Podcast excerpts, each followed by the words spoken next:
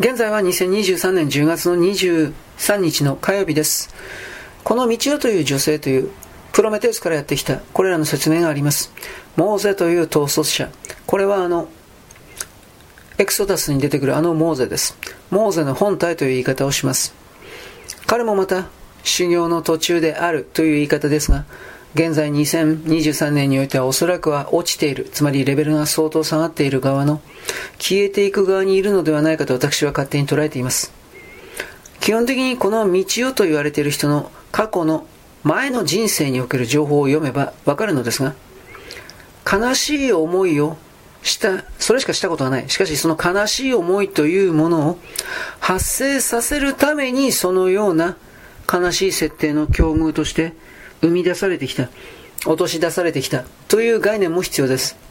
これら生贄の契約を交わしてしまったような人というのは、自分自身ではどうにもならない外からの勝手に与えられた設定によってプログラムによって、いつでも常に悲しい思い、辛い思いを得るように体験するように押し出されていく。そしてその悲しい思い、辛い思いというものを、その精神波形をエネルギーとして利用している資源として熱源や光や動力に変えている宇宙人と言われているものは本当の本当に存在しこれらの生贄の者たちをそれらのエネルギー生産装置としてしか見ていないというこの概念をあなたはどうしても持たなくてはいけない。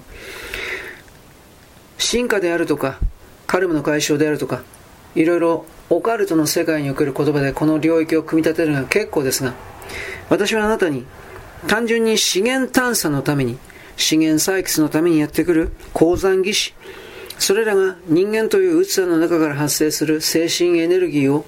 取得するために、採掘するために、どうすれば一番効率的なのかということを考えたときに、いわゆる我々目線の辛い目に合わさせる、不幸に合わさせるのが、実に効率が高いと気づいた。そういうことが仕掛けられていると気づかないといけないのです。